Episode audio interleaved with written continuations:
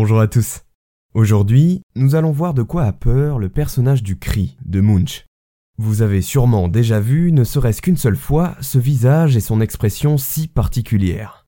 Positionné au centre de notre toile du jour, un être que la frayeur semble déformer se tient dans un décor onduleux, envahi par une couleur rouge vif.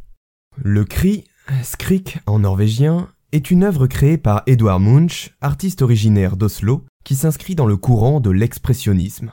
Mais le saviez-vous, l'œuvre n'est pas unique. Il en existe cinq versions au total qui ont été réalisées entre 1893 et 1917, dont deux faites à la peinture, une au pastel, une au crayon et une lithographie.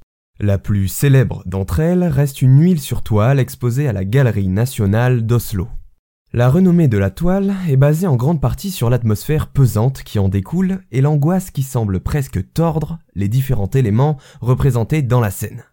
Mais alors, que symbolise donc ce tableau? D'abord, il faut préciser qu'Edward Munch est un peintre qui aura eu pour thème récurrent dans ses œuvres la douleur, la peur de la mort ou encore l'angoisse. Cela vient en grande partie de son histoire personnelle, Munch connaissant de nombreux décès dans son entourage, couplé à des dépressions nerveuses et des hallucinations qu'il avait tendance à combattre avec l'alcool. L'origine du cri prend donc sa source dans une des angoisses de son auteur, qui se promenait alors avec ses amis face à un coucher de soleil rouge sang.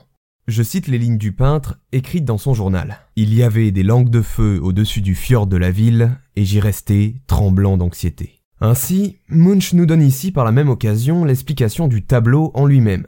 Il représente un homme traversé par une crise d'angoisse existentielle que l'auteur détaille comme, je cite, un cri infini qui passait à travers l'univers et qui déchirait la nature.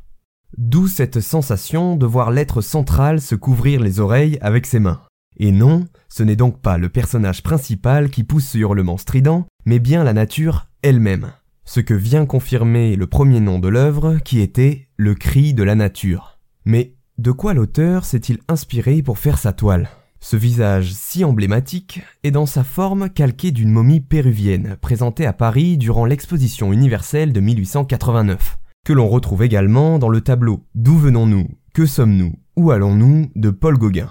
En fond, la couleur rouge vif du ciel, que l'on pourrait croire sortie de l'imagination du peintre, aurait pourtant réellement existé à la suite de l'éruption du volcan indonésien Krakatoa en 1883, dont la violence était telle que l'Europe en aurait ressenti les conséquences.